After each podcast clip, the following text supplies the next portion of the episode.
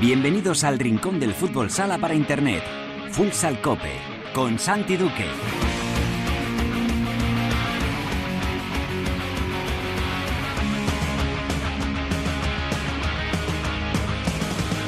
Hola, ¿qué tal? Bienvenidos a Futsal Cope, la casa del fútbol sala en cope.es. Hoy alcanzamos el programa número 344, es el vigésimo cuarto capítulo de la décima temporada en este espacio reservado a todos los amantes de este deporte. Ya lo sabes, nuestro rinconcito exclusivo para hablar sin mirar el reloj de fútbol sala. Arranca mañana en Málaga la edición número 31 de la Copa de España de Fútbol Sala con Movistar Inter, con el Barça, con Valdepeñas, con el Pozo Murcia, con Palma Futsal, con Osasuna Magna, con Jaén y con Levante, buscando el título. Va a ser la primera copa que organiza la Real Federación Española de Fútbol en lugar de la Liga Nacional de Fútbol Sala. Así que vamos a hablar enseguida con Luis Amado, miembro, miembro de la Real Federación, para que nos cuente las novedades y cómo vive el ambiente de la Copa a pocas horas de que arranque. La tertulia tenemos que hablar de lo que ocurrió en la jornada número 23, pero prácticamente todos nuestros esfuerzos se van a centrar en esa Copa de España, en cómo llegan los equipos. Vamos a ir también a analizar cada uno de los cruces del torneo más bonito del año, de uno de los fines de semana más bonitos del año. Lo vamos a hacer con la ayuda de Óscar García, de nuestro compañero y amigo Roberto Mila, de D5Radio.com y de Gustavo Muñana de Pista Azul y la Liga Sports.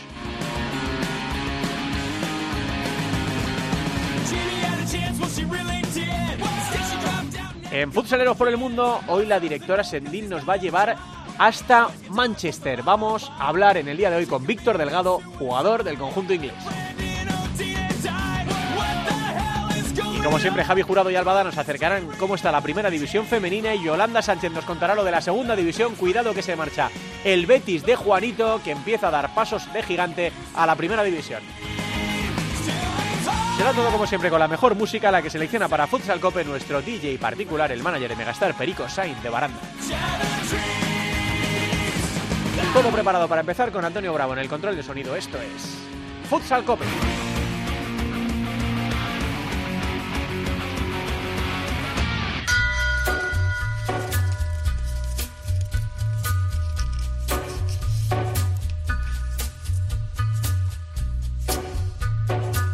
Primera división en Futsal Cope.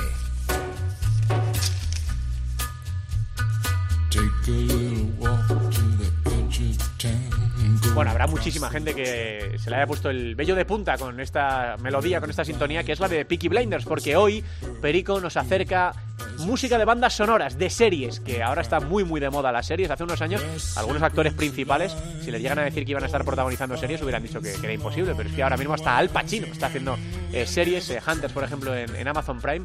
Esta que está sonando, Peaky Blinders, los chicos de Birmingham, es una de las series que más ha pegado en los últimos años.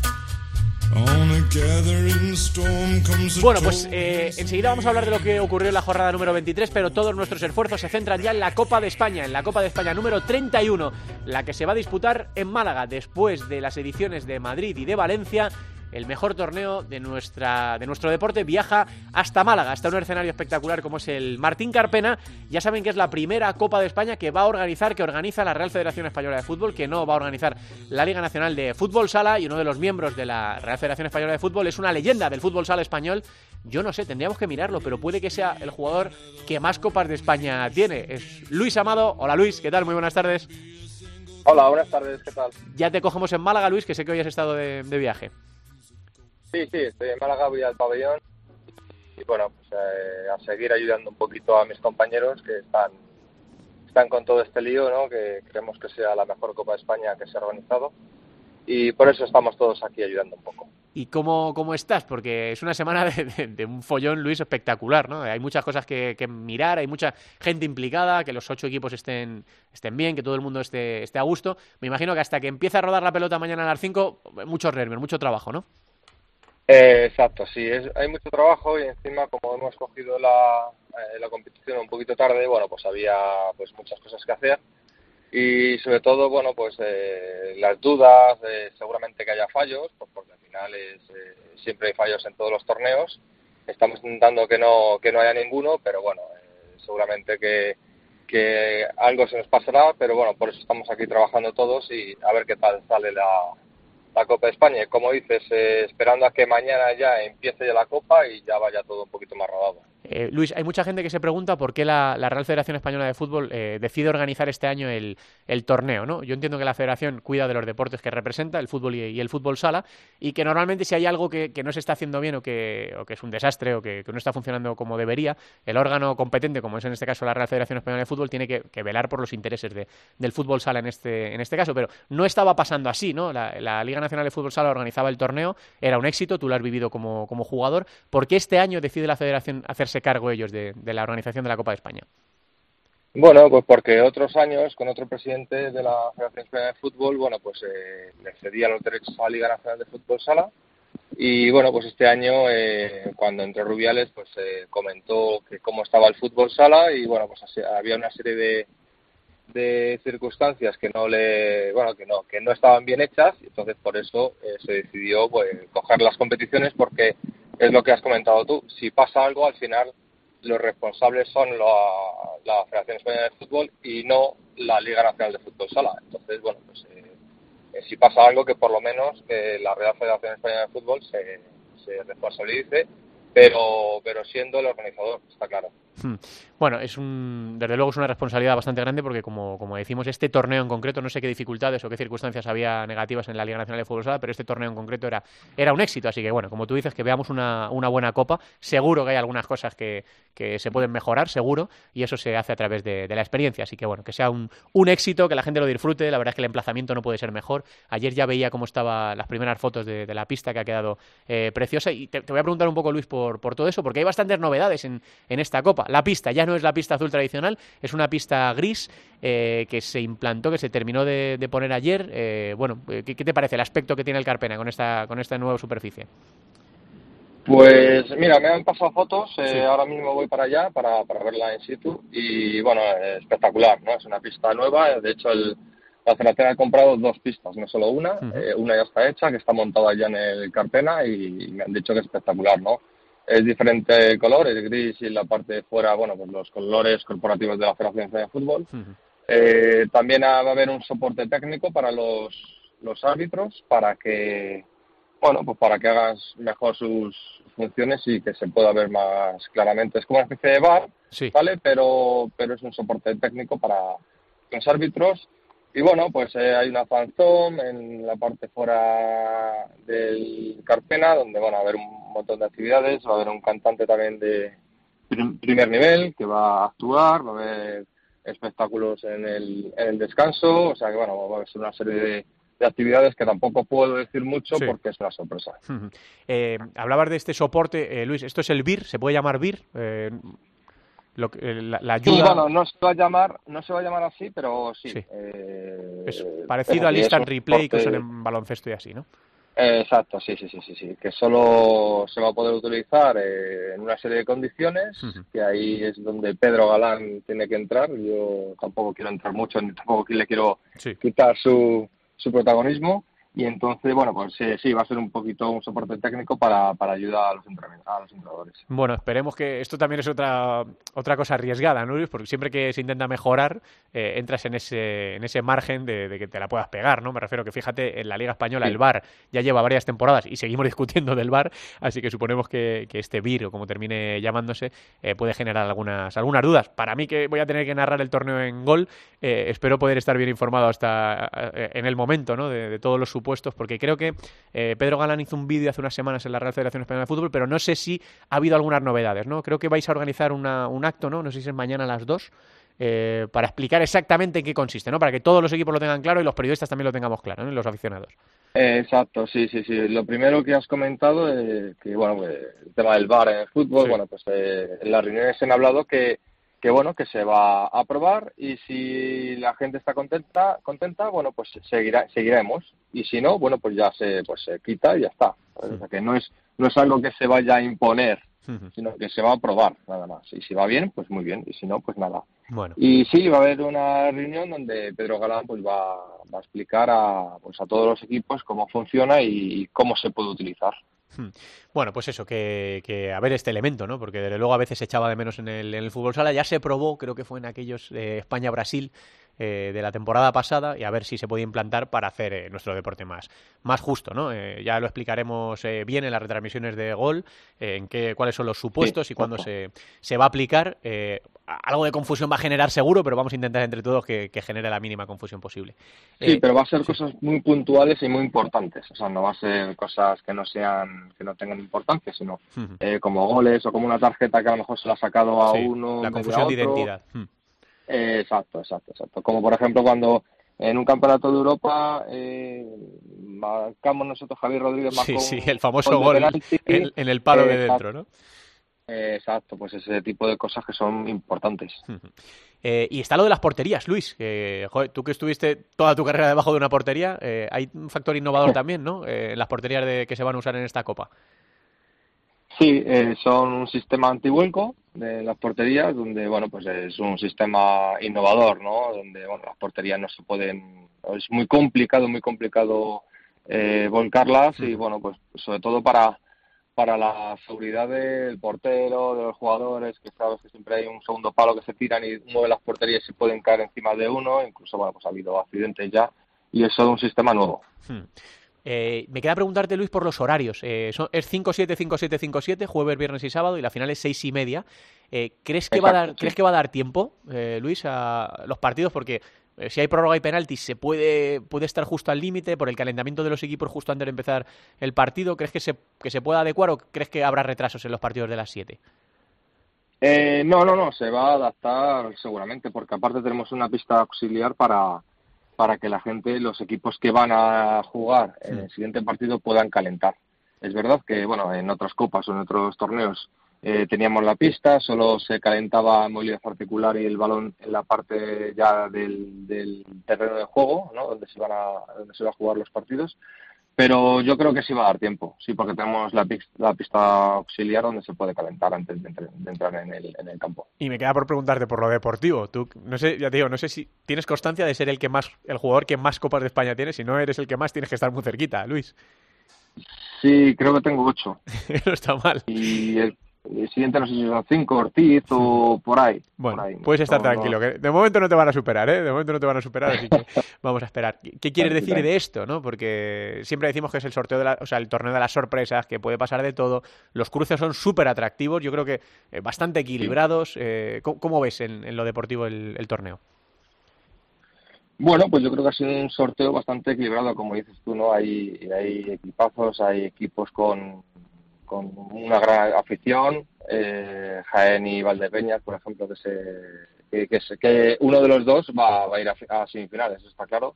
Entonces, bueno, eso para el fútbol sale, para la televisión está muy bien. Y luego, bueno, pues eh, eh, yo creo que los, los partidos son muy interesantes. El primero Palma Inter Movistar, pues es un partidazo, ¿no? Donde Palma siempre le complica mucho la vida a Movistar Inter eh, bueno, es que todos van a ser atractivos, yo creo. Entonces, bueno, yo creo que vamos a ver un, buen torneo. Pues nada, Luis, que muchas gracias por atendernos, que mucho ánimo con el curro de, las horas que os separan. Ahora mismo 24 horas, un poquito más de 24 horas para que eche a rodar la, pelota y que lo, disfrutará la gente que esté en el pabellón y los que lo vean también a través de la, de la televisión. Mucha suerte, un abrazo grande. Muy bien, muchas gracias. Un abrazo. Hasta luego. Amado, leyenda del fútbol sala español y ahora miembro de la Real Federación Española de Fútbol, compañero de, Paco Sedano en el apartado del, del fútbol sala. Vamos, Antonio, con la tertulia.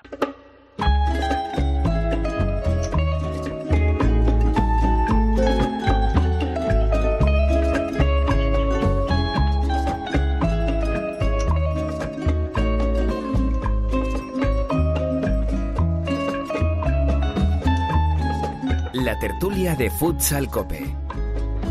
Soy el fuego que arde tu piel. Soy el agua que mata. Uf, narcos, ¿eh? Está también. Eh, bueno, claro ¿Cuál es, ¿Qué series ha elegido Peri? Pues las más vistas de los últimos años, ¿no? Y eh, Peaky Blinders lo es y desde luego Narcos lo es también. Esta sintonía que entonaba el actor que no era de habla hispana, porque es un actor brasileño que emulaba o que hacía el papel de Pablo Escobar en la, en la serie y con la que empezaba Narcos, ¿no? Una de las series de Netflix que también ha pegado muchísimo en los últimos años. Bueno, nos ha venido a visitar hoy porque es tradicional antes o después de la Copa Roberto Mila, nuestro compañero y amigo de Cinco Radio. Hola Robert, ¿qué tal? Buenas tardes, ¿cómo estás? A, punto de salir para Málaga, ¿no? Prácticamente. Pues sí, ya tenemos ahí la maleta preparada y, y mañana tempranito pues saldremos a, El- a Málaga. El que no lo quiera o pueda ver en la tele, lo puede escuchar en D5 Radio todo. Por supuesto, un año más, estamos en la Copa, eh, como desde hace muchísimos años, y ahí estaremos tanto el profe Valle como Sergio Barahona. Tenemos la sensible baja este año de- del jefe, que se queda aquí cuidando el, el chiringuito en Madrid, y Jesús Puello, que tampoco puede viajar, pero ahí estará el profe Valle desgranando, analizando todo lo que son los partidos con su cátedra, y con Sergio Barahona y con un servidor lo trataremos de, de hacer lo mejor posible, como que siempre. sí, seguro que sí, en la Copa y luego en la otra Copa, la de fuera del pabellón, que también es muy interesante. Eh, está por ahí también Óscar García. Hola, Osquitar. Hola, buenas. ¿Cómo estás? Bien, bien, bien. Ya, como dice Roberto, ya en capilla ya. Sí, sí. Eh, no te he preguntado, Robert, ¿tu número de Copa? Que esto siempre lo hablamos. ¿Cuándo llega esta semana? Pues creo que es la octava. Octava Copa. Eh, ¿Tú, Óscar, desde Santiago llevas tú? No, yo la primera fue Córdoba 2003, no estuve en Santiago 2004 y no estuve en Ciudad Real 2015. Pero el resto sí en todas, Uy, te son per- te- 16. Te, perdiste una de las mejores, ¿eh? La Real claro. 2015 fue la de... Sí, fue cuando nació Sí, la que, la que ganó Jaén, exactamente, sí, la que ganó Jaén. Además que hay una foto ahí que hicimos. Sí, ahí sí, exactamente, ahí, ahí la tengo, ahí la tengo, guardada. Eh, está por ahí Gustavo Muñana también, el profesor Muñana. Hola, Gus, ¿qué tal? Buenas tardes. Saludos, buenas tardes, ¿cómo estáis? Encantados de saludaros. Eh, ¿Cuántas llevabas tú? Porque tú hasta no, no vas a ir, pero la vas a, a vivir por la tele. ¿Cuántas llevabas tú? Llevabas mucho tiempo sin perderte una, me imagino. Sí, sí, llevaba pues más de una década, era largo, porque ha habido salteados y tal, y, y curiosamente me perdí la, la más importante, la del subcampeonato de, del Móstoles de Huenca 2008, porque falleció, falleció mi abuelo, y fue un poquito dramático y tal, pero, pero bueno, luego vino el equipo a verme al tanatorio y todo esto, entonces fue bastante emotivo, la recuerdo con, lo recuerdo con mucho cariño. Bueno, eh, la Liga Sports eh, y Gol eh, damos por la tele el torneo, Gol a través de la tele convencional, convencional, la Liga Sports a través de la app. Eh, y bueno, pues nosotros no vamos a estar allí por circunstancias eh, televisivas y, de distinta índole. Nosotros lo vamos a hacer desde los estudios centrales de MediaPro en, en Madrid. Así que echaremos de menos a toda la familia del, fútbol sala y lo trataremos de hacer lo mejor posible. Así que, bueno, vamos a ver qué nos depara esta, esta Copa número 31, que viene un poco con la crispación un poco de, de- de ser la primera que organiza la federación. Eh, no lo hace la Liga Nacional de Fútbol Sala. Por esta circunstancia le hemos preguntado a Luis Amado ahora eh, que por qué había decidido la, la federación quitarle, ¿no? entre comillas, o eh, coger las competencias de la Liga Nacional de Fútbol Sala. Y bueno, ha explicado Luis Amado que eh, había otros presidentes que delegaban completamente las funciones en la Liga Nacional de Fútbol Sala. Presidentes, hablo de la Real Federación Española de Fútbol, pero que desde que llegó Luis Rubiales eh, había visto algunas cosas que no le gustaban de cómo estaba haciéndolo la Liga Nacional de Fútbol Sala. No ha especificado cuáles y no creo que se refiera a la Copa de España en, en concreto. Y la Federación ha decidido asumir las competencias. Así que nosotros, como amantes del fútbol sala, le deseamos mucha suerte. eh, porque la van a necesitar para estar al nivel de lo que la Liga Nacional de Fútbol Sala organizaba eh, durante estos 30 años anteriores, que era, eh, lo decía mucha gente que no era de la Liga Nacional de Fútbol Sala, uno de los torneos mejor organizados de cualquier deporte en nuestro país. Así que, bueno, pues eh, que sea un éxito, que vaya muy bien, que la gente lo disfrute, los que lo vean por la tele y los que estén allí in situ. Eh, de lo meramente deportivo, muchachos,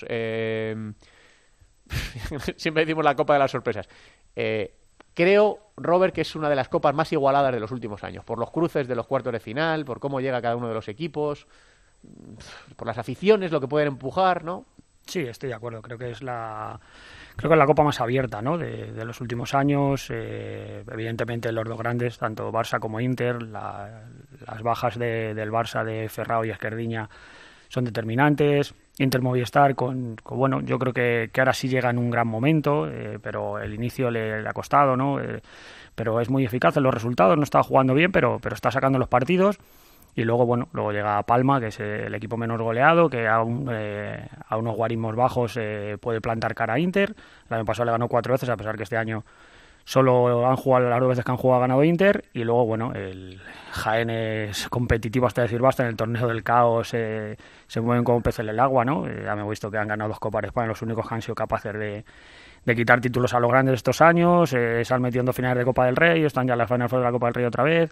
Y luego, bueno, la, la ilusión, ¿no? La ilusión de, de Valdepeñas, pero con jugadores contrastados, ¿no? Con el efecto chino, que ya sabe lo que gana la Copa de España, con Rafael, con José Ruiz.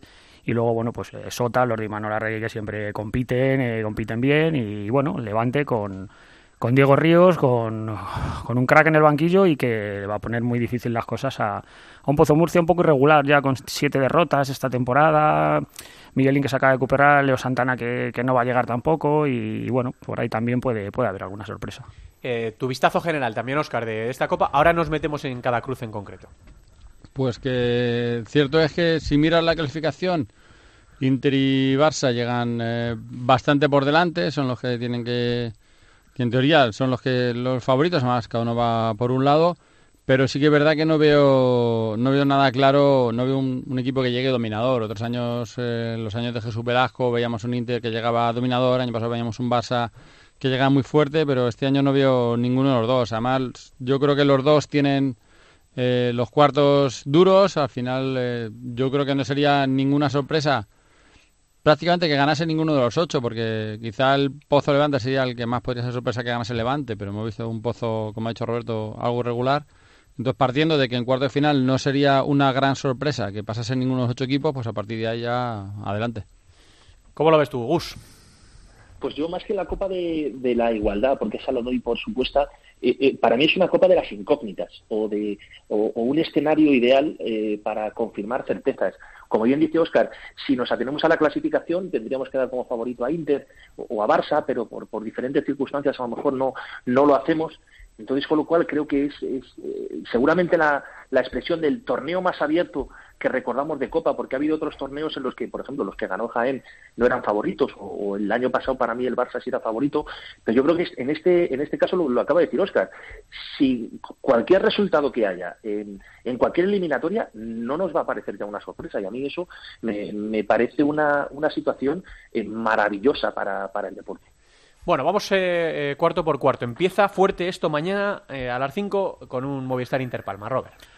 Sí, lo que comentábamos un poco antes, ¿no? Que eh, yo creo que Inter es, un poco más favorito, evidentemente, sobre todo por eh, cómo está rindiendo últimamente, ¿no? Me gustó el otro día mucho, eh, sobre todo la, segunda unidad, ¿no? Lo que criticábamos al principio de los cuartetos de, Tino Pérez, que teníamos una, una guerra en Torrejón y, y, bueno, la verdad que ese segundo cuarteto el otro día en Cartagena ya se va viendo mucha más movilidad, sobre todo al espacio de Bebe, Borja, eh, Humberto, que el otro, los tres anotaron y se ve que no hay tanta diferencia con ese, ese con ese primer cuarteto.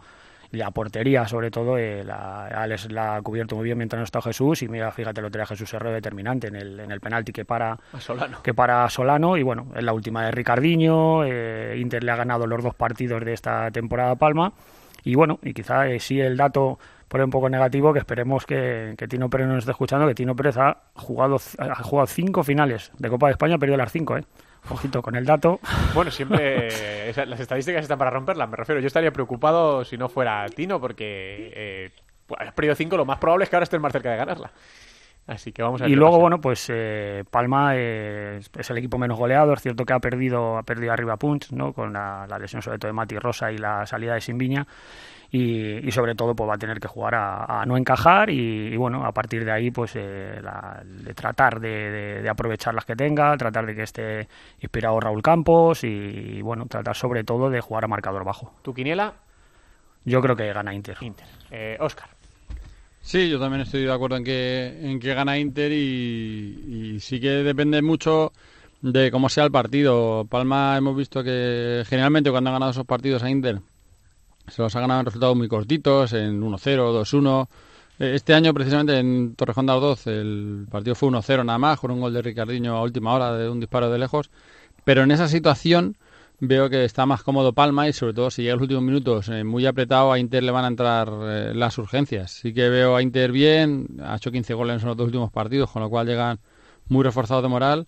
Pero si Palma consigue hacer el partido largo, tendrá sus opciones. ¿Inter le das tú también? Sí, sí. A ver, Gus, te toca. Pues yo creo que todo lo que ha perdido, perdón, todo lo que ha perdido de vistosidad Palma lo ha ganado en competitividad y en solidez. Entonces, con lo cual, yo creo que va a estar muy mentalizado para, para, para este partido. Como bien dice Oscar, se va a ir a un marcador corto y, importante la, la, aportación de los la aportación de los cierres y, y su movimiento de, aparición en, en, gol con Tomás y con y con Lolo y como bien ha dicho Roberto, eh, Pino Pérez ha logrado dar con, con dos cuartetos muy bien definidos. Eh, la segunda unidad está funcionando muy bien. La primera, que es la de Gala, Ricardinho, Pito, eh, Gadella, Ortiz, eh, tiene más calidad individual.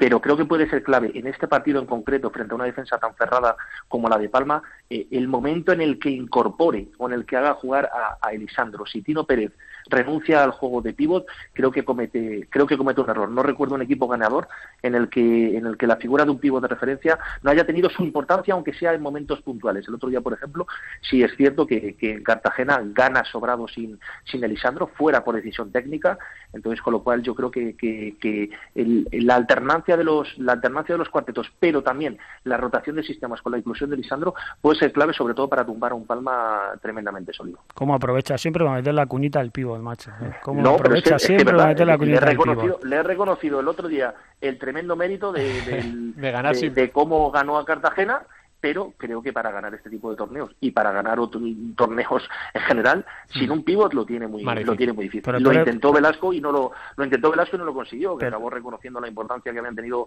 tanto Cardinal como Elisandro en, en determinados títulos. Entonces, con lo cual, yo creo que, que haría, haría bien. Pero claro, lo mismo me, me calla la boca Tino Pérez y gana la Copa jugando de cuatro de manera maravillosa. Como, por cierto, el otro día, que era lo que se le exigía a Movistar Inter, de eh, sí, sí, es líder, pero no juega bien, el otro día tuvo momentos brillantísimos de, de fútbol sala, ¿eh? o sea, es decir, jugando muy, muy bien a- ante, si es cierto, ante un Cartagena que a nivel defensivo mostró muchas carencias. Pero entonces das a Palma, pues tú eres muy de Palma. Sí, sí, doy la palma. Venga. ¿eh? Ya lo sabía Sí. Vale, pues vamos con el segundo cuarto de final, eh, la fiesta de las aficiones. Eh, la batalla va a estar en el 40 por 20 y va a estar también en la grada. Ahora empezamos por ti, Gus. Eh, el Jaén Valdepeñas. Uf, pues es, fíjate, eh, aunque va, va a sonar raro, pero es la experiencia de un competidor nato como Jaén frente, frente a la ilusión de, de Valdepeñas. Eh, yo creo que si que hay alguien que sabe manejar la exigencia y la ansiedad de esta competición es Jaén, pero si Valdepeñas lo, lo domina puede ser un, un serio contratiempo. Es, veo una eliminatoria muy, muy igualada, pero pero por palmarés eh, y, por pedigrico, pero me tengo que de- me tengo que, que- declinar por, por Jaén Paraíso Superior. A ver, os quitar. Pues aquí sí que tengo incógnitas yo. De hecho, Gustavo antes la Copa de las Incógnitas. Pon un doble, Oscar, Claro, pon, claro, pon un claro, doble. ahí, ahí, ahí va. Pon un doble. Es que según llegan los dos, eh, pues Claro. sí, la experiencia sí me, me hace ver, por un lado, la experiencia como colectivo, que tiene que ver mucho, el estar ahí en esas situaciones, Jaén tiene mucho más. Esa experiencia, Valdepeñas, en muchos casos la tiene que- en individual, con jugadores como Rafa o como José Ruiz, eh, jugadores que no les van a temblar las piernas. Pero claro, vienen de perder dos partidos. Entonces no sé si han perdido dos partidos porque están distraídos, digamos, con lo que viene ahora, si los han perdido porque han pegado un bajón efectivo, entonces, eh, pues no lo sé. eh, pues daría... Si no lo sabe Pues- Oscar, no lo sabe nadie. Por, dar uno voy a dar a Valdepeñas por aquello que, de que en la clasificación van mucho más arriba, pero vamos, no, no pondré un- ni doble ni siquiera, un triple y ya está. Vale.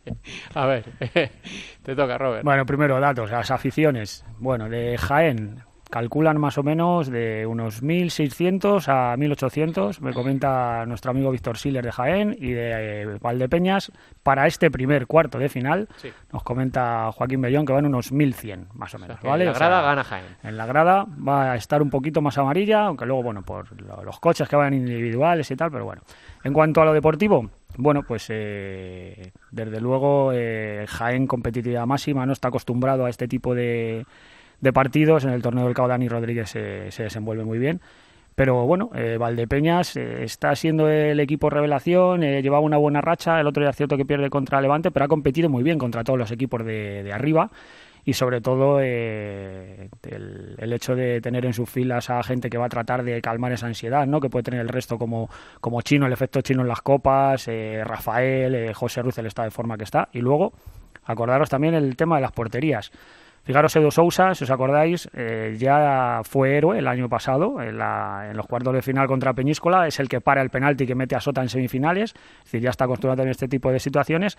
Y en la portería de Jaén, eh, se está dando una situación, los últimos cuatro partidos han turnado, ha turnado Gozzi, ha turnado Fabio, eh, no sé, imagino que jugará, jugará Fabio, pero no está siendo muy consistente Fabio eh, como se esperaba en la portería. Yo creo que por ahí se puede cantar el partido para Sí, Valdepeñas. a- Además, no, no he comentado una, cosa, no he comentado una cosa que es también el rol de, en los partidos. Eh, Jaén ha ganado los torneos, eh, pero yendo desde atrás, digamos, yendo de tapado. Eh, precisamente en la primera copa que gana, eh, las pasa Canutas con Burela, Sí, es el primer sí. partido. El- Y en el y en, el, en la segunda contra Zaragoza también. Entonces eh, hay que verle en esa situación de eh, tener que ser el favorito. Yo creo que Valdepeñas puede coger el rol de tú eres el favorito, tú eres quien tiene que, que apretar más y ahí le puede meter mano, porque esas cosas a veces no es, es com- complicado de gestionar. Muchas veces es más fácil, eh, soy el pequeño, me voy a defender y lo que saque a decir soy yo el que tiene que ver el peso. Ya ver cómo gestiona eso. Sí, entonces, Robert, era es Valdepeñas. Sí, otro ejemplo claro que iba a decir, el año pasado, el, el ejemplo de que todos, sobre todo en, sobre todo en COPE, ¿no? Todos dais favoritos a, a Osasuna y fijaros lo que sufrió con Peñíscola, cómo le puso las cosas a Juanlu, que al final en los penaltis. Sí, yo doy a Valdepeñas. Vale. Bueno, pues es que, pero es que Robert, Sí. es muy de, Robert es muy de Valdepeñas y una cosa. Y muy de Jaén, en eh, muy de Jaén también, eh, la, de Jaén. la presentación en sociedad de Antonio Pérez, el próximo capitán de la selección española. uno de los talentos, de las joyas, eh, de, de los talentos jóvenes que tiene la, la selección del fútbol sala español y este año ya miembro de hecho y de derecho de, la primera plantilla de Jaén, Ah, un- metiendo goles y con mucho peso. Una cosita importante, eh, Mauricio, pieza fundamental en Jaén, coincidimos todos en ello. El otro día no jugó en, contra Rivera, cayó Jaén 4-1 y ojito que está entre algodones. ¿eh? Es seria duda, va a llegar muy justito y sería una baja muy importante para Jaén. ¿eh? Bueno, pues eh, circunstancias que pueden hacer decantarse la balanza de uno u otro lado. Esto será el jueves, es una buena forma de empezar el torneo. Viernes a las 5, levante el pozo. Ahora te toca a ti empezar, Óscar. Pues eh, volvemos otra vez a las incógnitas. Yo aquí sí que creo que el Pozo eh, es, es, eh, favorito, digamos. Es un equipo que de verdad que en la liga está muy regular, como ha dicho Robert, son siete derrotas, pero en los grandes momentos ha competido. eh, sobre todo en Europa, eh, sobre todo en la última ronda que no le dábamos... Eh, no le damos como favorito ninguno, pasó con mucha solvencia. El equipo demostró que sabe competir en ese tipo de situaciones. El año pasado en la Copa estuvo a un grandísimo nivel, aunque no la consiguiese ganar. Y creo que Justo sí sabe trabajar muy bien los equipos para este tipo de torneos cortos. Entonces sí que ahí eh, creo que el Pozo está un paso por delante. A ver, Robert. Bueno, eh, sí, es cierto, ¿no? Que evidentemente el Pozo está un pasito por delante, va a depender mucho de, de Paradiski, que se le están cayendo, se le caen los goles de, de los bolsillos, ¿no? Eh, lleva una racha increíble. Eh, hay que ver que no va a llegar Miguelín, evidentemente, en plenas facultades, aunque va a ir. Eh, Leo Santana no va a llegar, Paul Pacheco va a llegar, pero también un poquito mermado. Y sobre todo, el otro día cuando jugó Levante aquí con Inter, me gustó mucho la puesta en escena de Levante. Comienza muy bien los partidos. Cierto es que luego le lastró los fallos defensivos y los fallos de, Prieto. Si ajusta la defensa y si en la portería, no sabemos si va a jugar Raúl, el otro día jugó Raúl contra Valdepeñas, eh, Prieto había jugado contra Inter, pero vi un Diego Ríos con una felicidad en la cara de que llevaba preparando el partido del Pozo, pero mucho tiempo. Así que vamos a ver si no le da una sorpresa. El Pozo va a tener, es, es cierto que el año pasado compitió muy bien, tanto cuartos como semifinales, ganó con solvencia y, y yo creo que va a estar muy igualado, pero creo que, que va a ganar al final el Pozo. Y a ver, Gus. Esa es mi incógnita. ¿Qué, qué partido le va a plantear Diego Ríos a, a Diego Justosi? Va a ser un, uno de estos choques de autor, ¿eh? en el que los, los entrenadores van a tener mucho que decir. Eh, como para mí favorito es el Pozo, por lo que ha dicho Óscar, porque es un equipo que, que está hecho para este tipo de torneos. Diego ha encontrado en, esta plaga de lesiones un cuarteto que a mí me parece muy interesante. Mateus, eh, Marcel Valerio en las bandas eh, construyendo y Felipe Paradisca arri- arriba matando y, y yo a día de hoy veo al, Pozo favorito por, por, por delante de un, de un Levante en el que eh, no le veo que acabe de romper por estilo. Quiero ver qué partido, qué tipo de partido propone y si le y si le sale bien. Por ejemplo, vimos un partido con una defensa muy cerrada frente a un GB que te fue a presionar muy arriba y lo acabó sacando, lo sacó pero de manera muy justita, pero el GB no era este Pozo. Entonces, con lo cual, eh, depende también de la ambición que muestre Diego Ríos el Levante. O repito, si, si sale a jugar otra cosa y le sale bien, pues habrá que quitarse el sombrero, pero yo veo, veo al Pozo muy, muy favorito ante el Levante. Bueno, es que el, el otro día el partido, por ejemplo, contra Sasuna del Pozo, un primer tiempo diferente totalmente al segundo. O sea, el segundo Sí, tiempo es que prácticamente no compitieron. O sea, eh, ganó Sota por ganas. O sea, por, no ganó por otra cosa. Sí, se desconectaron. Ese es el problema del, del Pozo, que no llega en un buen momento anímico en, en la regularidad, pero como bien ha dicho, bien ha dicho Oscar, en este tipo de, torneos, eh, Giustosi es un maestro motivando, motivando a sus jugadores. Primera eliminatoria en la que estáis todos de acuerdo. ¿eh? En las anteriores, eh, Roberto y Óscar habían dicho Inter y Gus Palma. En la siguiente, Roberto y Óscar habían dicho Valdepeñas y Gus Jaén. Y en esta, los tres estarían de acuerdo. Bueno, vamos con la última. Vamos con la última. Esta empiezas eh, tú, Gus, con el, el Barça Osasuna. Pues fíjate, es, es casi un clásico copero, ¿eh? Y Sí. vamos a ser. es decir, yo creo que, que a todos nos gustaría disfrutar de un partido épico, que creo que lo vamos a ver, pero, pero Sasuna llega muy tocado, llega muy mermado, una rotación muy corta. Como siempre. La lesión de Mancuso, la lesión de Mancuso condiciona. Rafa Usin viene también. eh, no entre algodones, pero, pero muy tieso, un equipo muy exigido, una raza que acaba de superar un proceso de neumonía y el otro día a, a medio gas también fue importante, pero, pero pero pero va a tener que ser otro ejercicio de épica, Roberto. Sí, ¿sabes? sí. Y a lo mejor un ejercicio de épica, eh, lo vimos en Ciudad Real, en, en, en un cuarto de final te da, a lo mejor para acabar ganando en penaltis y tal, o ese en el, ese en el vestuario, pero, pero para llegar lejos en esta coma, entonces yo creo que el, eh, lo, si algo caracteriza a este Barça es esa manera industrial de, ganar, en el que parece que no parece que no sufren, que pero sí están sufriendo, pero de repente facturan el partido eh, y no te has dado cuenta. Eh, Ad- Adolfo te mete tres goles o, o Sergio Lozano te mete dos, tal. Es decir, y sí es cierto que este Barça a mí me, todavía me presenta dudas. Es decir, y, y- creo que está muy lejos de su mejor momento de forma, pero pero yo creo que si que si el Barça quiere eh, definitivamente establecer una nueva hegemonía, un nuevo reinado, eh, debe ganar debe ganar esta copa. Es al único que se la exijo, por incluso por delante de Inter, que a lo mejor tiene más urgencias que, que el Barça o, o el Poza. Entonces, yo doy favorito al, al Barça y que me perdonen los aficionados de Osasuna Magna porque porque le veo le veo que la épica en algunos momentos no te da para para tumbar a, tanto coloso como el que va a tener de frente. A ver, Roberto. Sí, como decía Gus, es un clásico. O sea, desde 2015 se han enfrentado en todas las copas menos en 2018. Solamente le, le elimina, eliminado una vez, eliminó en penaltis Osasuna al Barça. Y la verdad que Osasuna eh, el año pasado llegaba muy bien e incluso se convertía en favorito. Pues este año eh, llevaba tres derrotas consecutivas, empató eh, con Valdepeñas, ganó el otro día la heroica al Pozo y es lo único en lo que confiamos en, en Lordi Manol en, su heroica, ¿no? En, que Usin eh, esté bien, en que Asier se haga milagros, eh, en que aparezca Saldise. Martel está en un estado de forma que no hace falta que aparezca porque, porque está, es el mejor jugador ahora mismo de, de Osasuna con diferencia. Pero claro, enfrente es que está el Barça. Es que es lo que dice Gusta. Parece Adolfo, que ahora mismo es el nuevo Ferrao prácticamente, o sea, que, que se le caen los goles, que es el pichichi de la liga.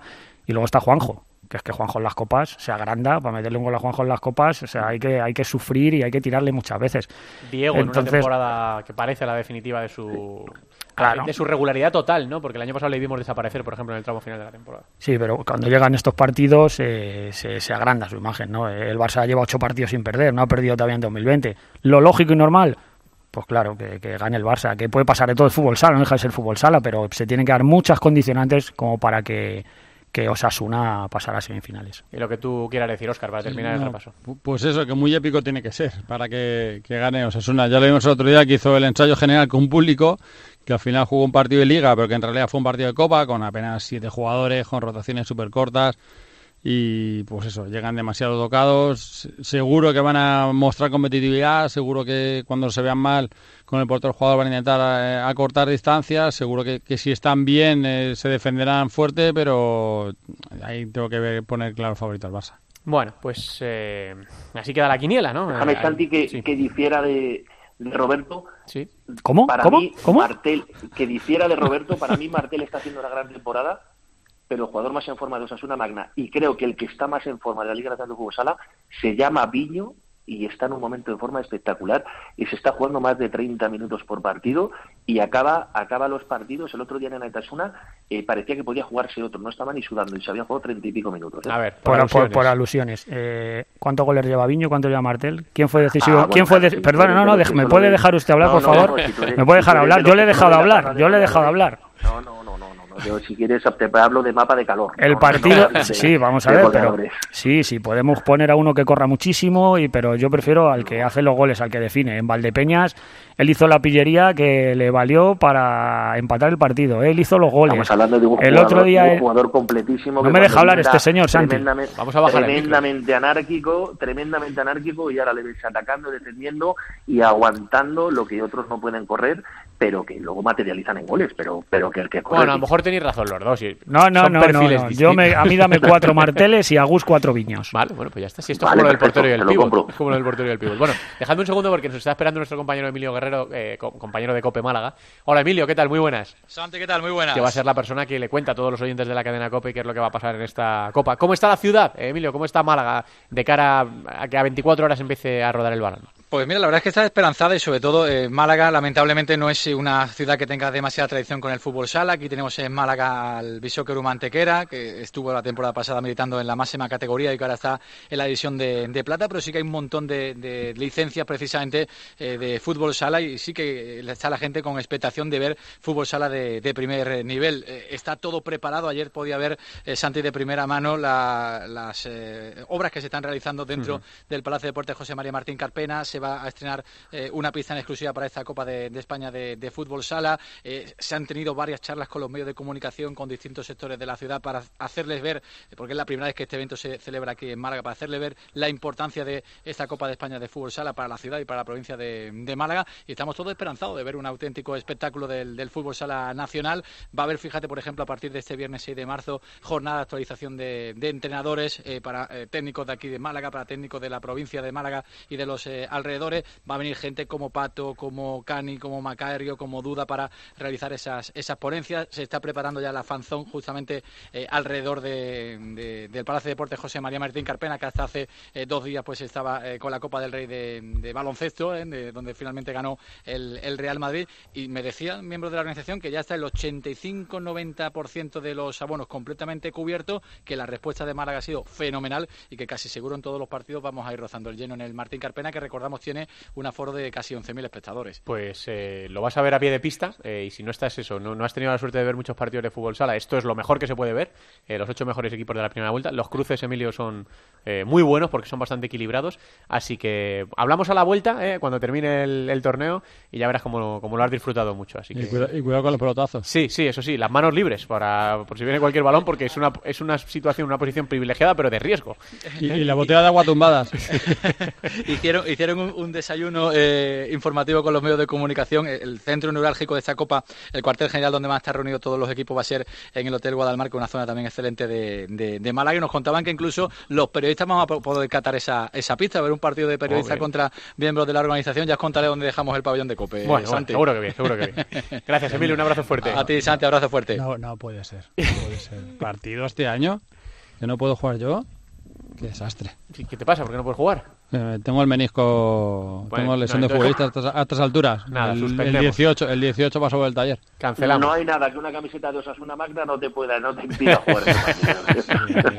Suspendemos, No pone- suspendemos. no ponía Ponte la nada. camiseta de la 100 y veo a Oscar volando como el gato de Móstoles. O sea, sí, Bueno, a ver, Ah, no os digo nada. Que nos estamos extendiendo mucho, pero nos quedan varias cosas que contar. Lo del BIR, Gus, eh, tú tienes claro cómo va a ser, porque más vale que jurado, eh, que tú, que yo, que Cancho, que Robert, que lo va a contar allí en directo, sepamos cómo va esto del BIR. Me refiero a la gente que Pues se lo vamos a contar a la otra gente. Yo llevo uno estudioso con nosotros, Valle seguro que se lo sabe. Te limpias, ¿no? vamos, Te pero se lo sabe. Yo le problema- pregunto a Valle y Valle el lo problema sabe de- todo. El problema de Valle es que tenga- haya tenido la información, porque realmente la información ha llegado ha llegado ayer a los equipos. Eh, en la pasada semana hubo una, hubo una reunión en Las Rozas en la que Pedro Galán presentó el proyecto, eh, pero miembros de UEFA y FIFA pensaron que se quedaba corto, ciertamente corto, para lo que ellos pretendían como simulacro de implantación en el Mundial de Lituania.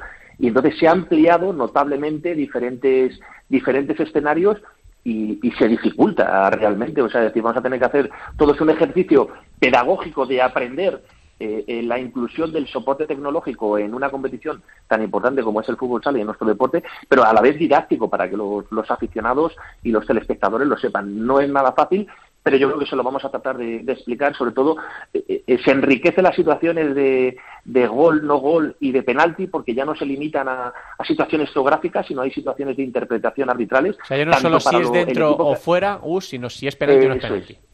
Eso es, eso es. Hay situaciones, eh, hay situaciones ahí de, ataque y de defensa que, que van a ser estudiadas y que pueden ser y que pueden ser reclamadas por el entrenador y por el árbitro.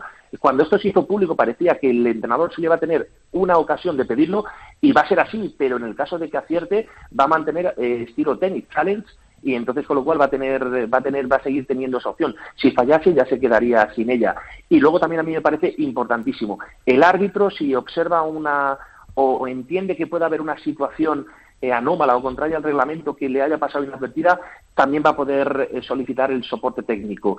Eso unido a lo que os comentaba de la situación de penalti, que, que, también es igual que en el gol, ya no es una situación geográfica, sino que puede haber, eh, puede haber, eh, ya se va, ya se va a revisar la situación del penalti, o sea, decir, ya no es si es dentro o fuera, sino es si es penalti, si no es penalti, si es si, si hay una situación que antecede a la señalización del penalti que pueda anularlo, es decir, hay diferentes supuestos de cuando cuando el, el entrenador solicita el VAR agitando el dedo el dedo el dedo índice de su mano al aire eh, cuándo tiene que parar el juego los, los, los, los árbitros, hay diferentes supuestos que vamos a tener que hacer un ejercicio, como decía, Bueno, pedagógico para sí. nosotros y didáctico, porque si Oscar lo sabrá mejor, que si en el fútbol lleva dos años y medio, tres, Sí, y no todavía, aquí, todavía. compañeros periodistas no nos enteramos, pues aquí aquí me parece que va un poquito prematuro, sobre todo creo que mañana Dan Velasco Sí, Carvalho y Pedro Galán una rueda de prensa a las dos y media, entonces lo cual, Sí, por ejemplo, mañana, compañero de mañana COPE. Mañana una Claro, mañana el yo- compañero de COPE no, el compañero de COPE creo que no, le va, lo, no lo va a tener muy claro, no lo tenemos muy claro nosotros todavía, que estamos aquí en una tertulia Ya. de fútbol sala y somos periodistas especializados, pues imaginaos el resto de compañeros. Entonces creo que debería haber sido esta tarde mismo, Oscar, confírmamelo, creo que sí, hay un simulacro con los con todos los árbitros participantes en el que creo que puede haber incluso situaciones de juego con un, con un equipo de voluntarios, un equipo juvenil. Entonces, con lo cual, creo que esto te- se debería haber explicado mejor y incluso la federación ha compartido un vídeo que está muy bien explicado, pero realmente no profundiza en las diferentes situaciones y creo que puede haber malos entendidos. Creo que se pone en el foco a los árbitros. Me parece un avance extraordinario, de verdad. Pero precisamente lo que van a medir FIFA y UEFA con una numerosa presencia de observadores es si sirve para, para mejorar el juego o si lo ralentiza. ¿eh? Es decir, ahora es cuando viene el debate, eh, ahora es cuando va a venir el debate y por eso creo que lo tenemos que explicar. A mí me parece que su ayuda, eh, que su llegada va a ayudar mucho a nuestro deporte, pero creo que debería haber sido mejor explicado y sobre todo haber sido testado en, en otras pruebas, no directamente en una copa. Es decir, el, el marrón que se va a comer la pareja elegida por eh, para arbitrar el Inter Palma, que corrige, corrígeme si me equivoco, ¿quién es?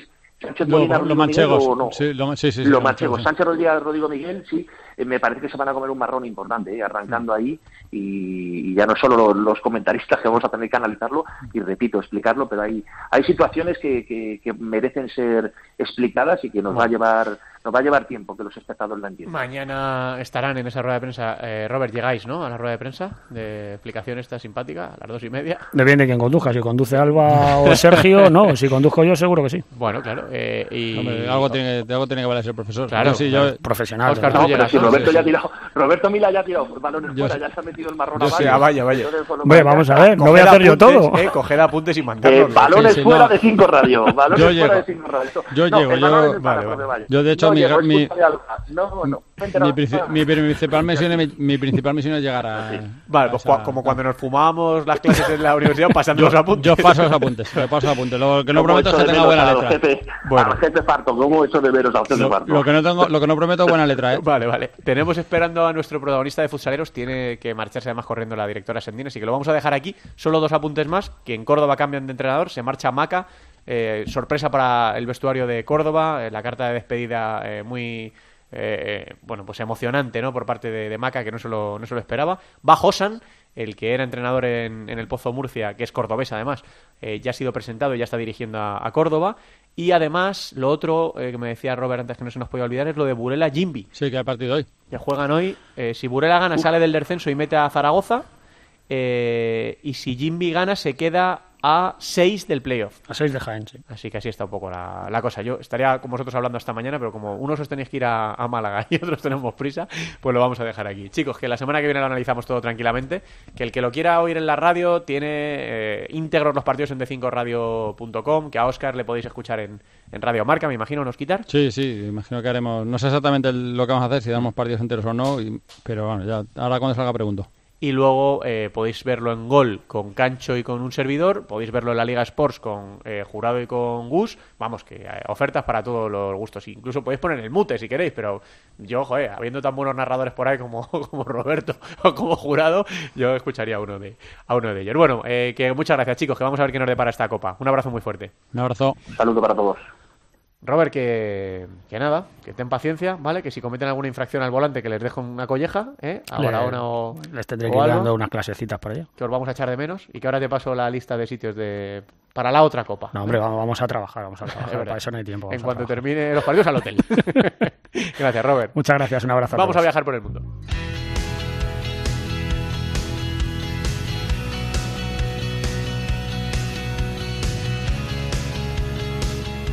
En Futsal Cope, futsaleros por el mundo.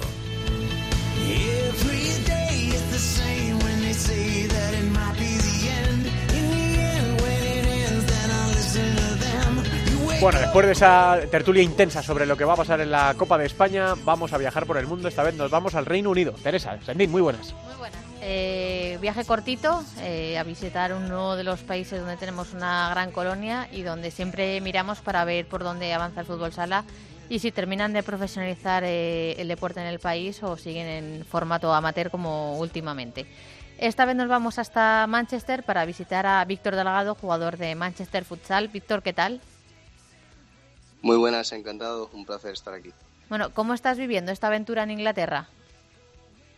Pues la verdad que es bastante distinto a lo que estaba acostumbrado, eh, ya que, bueno, como has comentado, es algo más amateur, entonces es muy distinto realmente. No, como jugador no se siente la misma pasión por el fútbol sala que hay y también a la hora de jugar cambia, cambia mucho, es mucho más físico y menos táctico, entonces al final uno se tiene que adaptar, es muy distinto realmente. Eso queríamos eh, hablar contigo. ¿Cómo está el fútbol sala por, por Inglaterra? Pues por suerte en nuestro equipo tenemos bastantes jugadores españoles y el entrenador es español, entonces más o menos eh, es algo similar a lo que yo he vivido allí en España, en Santa Coloma, y pero eh, tiene que evolucionar bastante porque al final el fútbol sala crece en la cultura y, y- y son los niños los que tienen que jugarlo y tener unos ejemplos para seguirlos. Y es complicado mantener eso porque es un deporte prácticamente desconocido aquí. ¿Qué esperas de, esta aventura tuya por, el fútbol sala inglés y, por, personalmente allí? Pues básicamente eh, vine para mejorar el inglés y, y sobre todo seguir jugando a fútbol sala, que es mi pasión.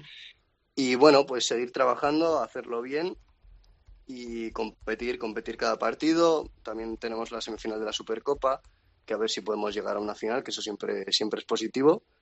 Y bueno, quién sabe. Sí que es cierto que echo bastante de menos el fútbol sala de España porque, porque es muy distinto y como allí en ningún sitio, la verdad. ¿Cómo está ahora el, el equipo? Pues el equipo está bien, a pesar de haber tenido algún resultado negativo. eh, al, al fin y al cabo estamos compitiendo todos los partidos y más o menos nos vamos adaptando y conociendo los unos a los otros porque, eh, como te digo, es realmente complicado eh, tratar de conectar en el campo con jugadores que, que han crecido en otro sitio, que no han visto el mismo, el mismo fútbol sala que, que has podido ver tú. Entonces es un poco más anárquico, pero bueno, lo que es la experiencia es realmente positiva. ¿Objetivos que tenéis eh, marcados? Pues básicamente, personalmente a mí me gustaría llegar a esa final de la Supercopa de Inglaterra. También la FA Cup creo que podemos hacer un, gran papel porque mm, bajo mi punto de vista tenemos uno de los mejores equipos del país. Sí que en liga pues nos hemos descolgado un poco y, siendo honestos ya no tenemos opciones de, de nada, pero bueno, competir cada partido y tratar de luchar lo que es lo que hemos hecho hasta ahora. Cuando llamamos a entrenadores y a jugadores que están por, por Inglaterra, siempre eh, utilizan el, el mismo adjetivo como para eh, valorar la liga. Y es que es un poco caótica, porque de repente un equipo juega muchos partidos, otro se descuelga y le quedan partidos pendientes. ¿Cómo vivís eso en el día a día? Pues eso es cierto y es realmente complicado porque el formato de la liga hace que, que solo juguemos 14 partidos de, de lo que es la liga. Luego sí que tenemos Supercopa y FA Cup y tal, que son más partidos, pero al final, si en un año en Segunda B en España puedes jugar eh, tus 30 partidos o 26 partidos de liga más la Copa eh, que tengas regional, eh, aquí pues al final estamos jugando 14 partidos de liga más quizás cuatro partidos más, quizás llegues, no, quizás no llega a los 20 partidos al fin de año, entonces la, no tienes esa, esa continuidad y esa regularidad que, te dice en qué punto estás siempre, ¿no? Entonces sí, la verdad que coincido con ellos y es realmente caótica. Eh, la adaptación a, esa liga, a esas competiciones, a- al país, que aunque parece que está en la Unión Europea y lo tenemos cerquita y tal, pero al final no deja de ser una cultura un poco distinta. ¿Cómo lo estás viviendo? Pues sí que es distinto porque a la hora de los partidos eh, es eso que se- se, se ve que falta pasión, que falta eh, ese ambiente ¿no? que tenemos en España en el fútbol sala y también en el juego es realmente físico, se centran mucho en el físico, se olvidan un poco de lo táctico porque quizás pues no ha llegado el conocimiento que tiene que llegar, entonces como jugador sí que cuesta bastante eh, adaptarse ¿no? en la pista, pero bueno, al final es leer el juego y tratar de, ayudar a los compañeros y, al equipo y ayudar también a la cultura a que, crezca y, sobre todo pues trayendo el fútbol sala de España, que es de donde tiene que salir. Nos has contado que tú has ido para allá eh, para mejorar tu inglés y es cierto que muchos jugadores también nos cuentan que uno de sus motivos para ir a, Inglaterra a jugar es ese aprendizaje y esa mejora del, inglés.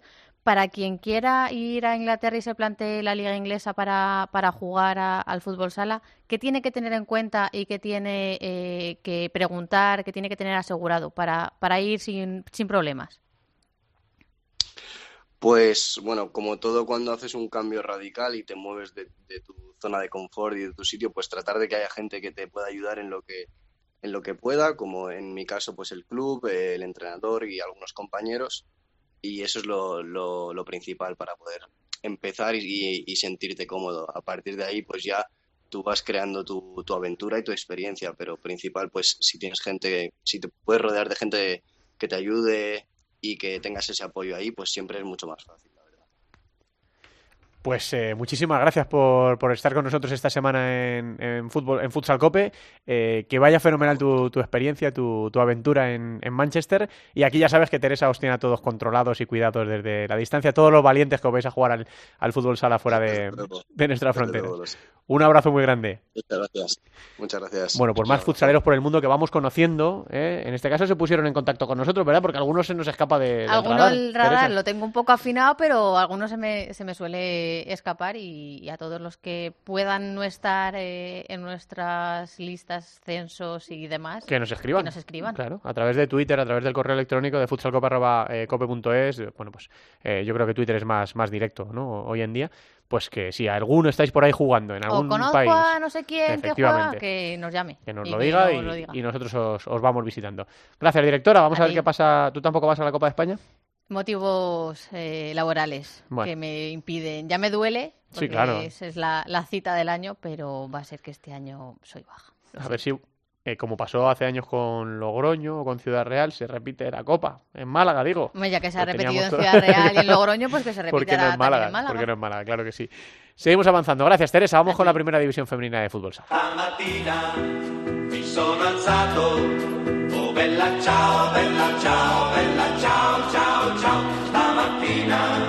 mi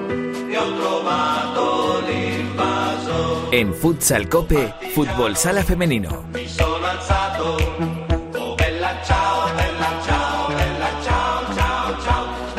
Sí, sí, sí. La casa de papel. A jurado esto le sonará chino. Hola, jurado. La tengo pendiente de ver, Ah, te lo pues prometo. Bueno, jurado, pero si tú no eres de ver series. En absoluto. Vi eh, Breaking Bad porque la recomendaba a todo el Simpson. mundo. Sí, los Simpson también, por supuesto. Pero, pero es verdad. Es que además yo en mi casa no tengo más que la TDT. Te lo prometo, soy anti... O sea, no es que sea anti, pero no... No, No eres anti, lo has dicho. No, no soy anti. Lo que pasa es que no tengo nada de eso. No tengo... Y la casa de papel la quieres ver. Mola, la Me gustaría verla, bien. sí, sí, claro. Bueno, pues ya Sí, habrá sí. oportunidad. Claro que sí. Las cosas buenas no hay que dejar de, de hacerlas. Aunque no vayamos a estar en Málaga. Ya, la verdad que por cuestiones pro- eh, profesionales, ya lo has dicho, vamos. Pero va a ser una auténtica gozada poder hacerlo para la Liga Sports TV. Claro que sí. Para todo el mundo que, que quiera verlo, ahí estaremos dando, dando caña. Bueno, ¿qué ha pasado en el, en el femenino esta semana? Bueno, ha pasado que siguen los cuatro de arriba a tope. Hablamos de Futsi, de Burela, de Orense y de Alcorcón. En el caso de Burela es el único de los cuatro que pinchó.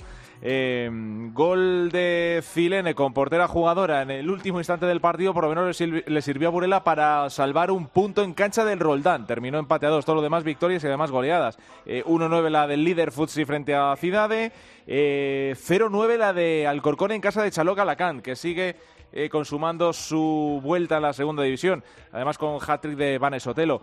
Eh, y en el caso de Ones en Vialia, victoria remontada en este caso, 2-3, en una pista difícil como es la de Sala Zaragoza. Eh, más tierra de por medio con respecto al quinto clasificado, que recordemos se queda fuera de esos playoffs por el título. Hablamos de Pollo Pescamar, que también con algunas bajas en el equipo consiguió ganar 3-1 a Bilbo. Y luego, por lo demás, eh, sube Universidad de Alicante a la sexta posición, eh, que la pierde Peña Esplugues, que también ha estado un poquito en la lucha en la parte alta de la, de la tabla. Victoria a domicilio en, eh, en cancha de Majadahonda de Universidad de Alicante, que a Majadahonda le deja también un poquito más tocado en el descenso, 1-2, y además remontada en los últimos minutos. Y en el caso de Peñas Plugues, la derrota frente al Leganés. La cara, Tulega, pues que eh, se distancia precisamente de la Vamos, zona de vamos. descenso. Ya son cuatro puntos por encima de Majadahonda, que es el que marca la, la jornada, el descenso a segunda división. Así que están pasando cosas. Lo único que se van marcando más, en este caso, los cuatro primeros y los cuatro últimos, que es lo que nos interesa de aquí al final de la temporada. Vamos a llegar este fin de semana a la jornada 23 con un montón de partidos interesantes. Burela, Sala Zaragoza, Alcorcón, Roldán, Peñas Plugues, Alo- Alacant, Futsi Leganés, Universidad Alicante, Ciudad de Das Burgas, Sucam, El Pozo Murcia, Majada Onda, Bilbo, Móstoles y Orense Enviale Apoyo Pescamar. Así que vamos a tener una jornada completita. Lo dicho, lo que decimos habitualmente. A ver si siguen pasando cosas y se, va- se va moviendo con un poquito de emoción que no estaría mal para los espectadores. Yo sé que las jugadoras lo sufren mucho, pero bueno. Que nos gusta el espectáculo y nos va la marcha. Y ¿Qué vamos a nosotros decir? y lo vamos a seguir contando aquí cada, cada miércoles. Correcto. Eh, que a Alba no le pasa nada, ¿eh? Eso Eh, es. Está en perfectas condiciones. Así que eh, la semana que viene volvemos con más eh, femenino de fútbol sala. Gracias, Javi. Hasta ahora. y nos queda la segunda división, Antonio. La segunda división en Futsal Cope.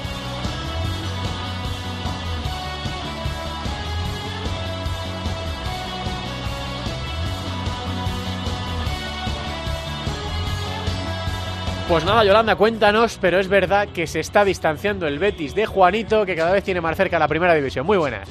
¿Qué tal, Santi? Vamos a repasar los resultados que nos ha dejado esta jornada número 23 en la segunda división. Comenzando con el software del Sol Mejíbar 3, Bisoccer Humantequera 7, El Pozo Ciudad de Murcia 0, Real Betis Futsal 2, Barça B 5, Air Frank Elche 1, Unión África Ceutí 6, Noya Portus Apóstoli 3, Bisontes Castellón 4, Rivas Futsal 4, Manzanares 2, Solista Talavera 6, Azulejos Moncayo Colo Colo 4, Santiago Futsal 2 y Ciudad de Móstoles 2, Nítida Alcira 2. Con estos resultados la clasificación es la siguiente, es líder. Otra semana más el Betis con 50 puntos, segundo es el Bishoker Humantequera con 45, la tercera posición es para el Solista Olavera con 43, cuarto es ahora el Manzanares también con 43 puntos y cierra la lista de playoffs el Elche con 40. Por la parte baja de la tabla es colista el Rivas con 13 puntos. Por encima y también en descenso Colo Colo con 22 y Santiago Futsal también con 22. La próxima jornada, la número 24, será el viernes 13 de marzo a partir de las 9 de la noche. Comenzará con el Santiago Barça. El sábado a la 1 y media Antequera Rivas. A las 4 Elche Mengíbar. A las 6 tres partidos Noya Colo Colo, Talavera Móstoles y Betis África Ceutí. A las 6 y cuarto Manzanares Bisontes. Y cerrarán la jornada el sábado a las 7 de la tarde Alcira El Pozo Ciudad de Murcia.